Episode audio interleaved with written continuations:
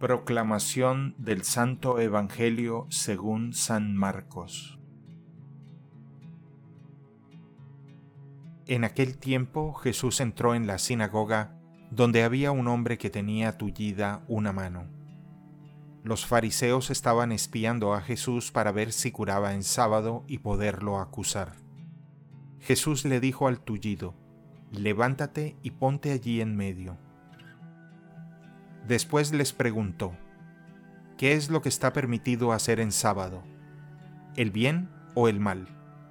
¿Se le puede salvar la vida a un hombre en sábado o hay que dejarlo morir? Ellos se quedaron callados.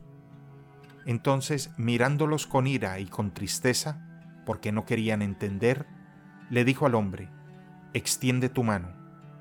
La extendió y su mano quedó sana. Entonces se fueron los fariseos y comenzaron a hacer planes con los del partido de Herodes para matar a Jesús. Palabra del Señor.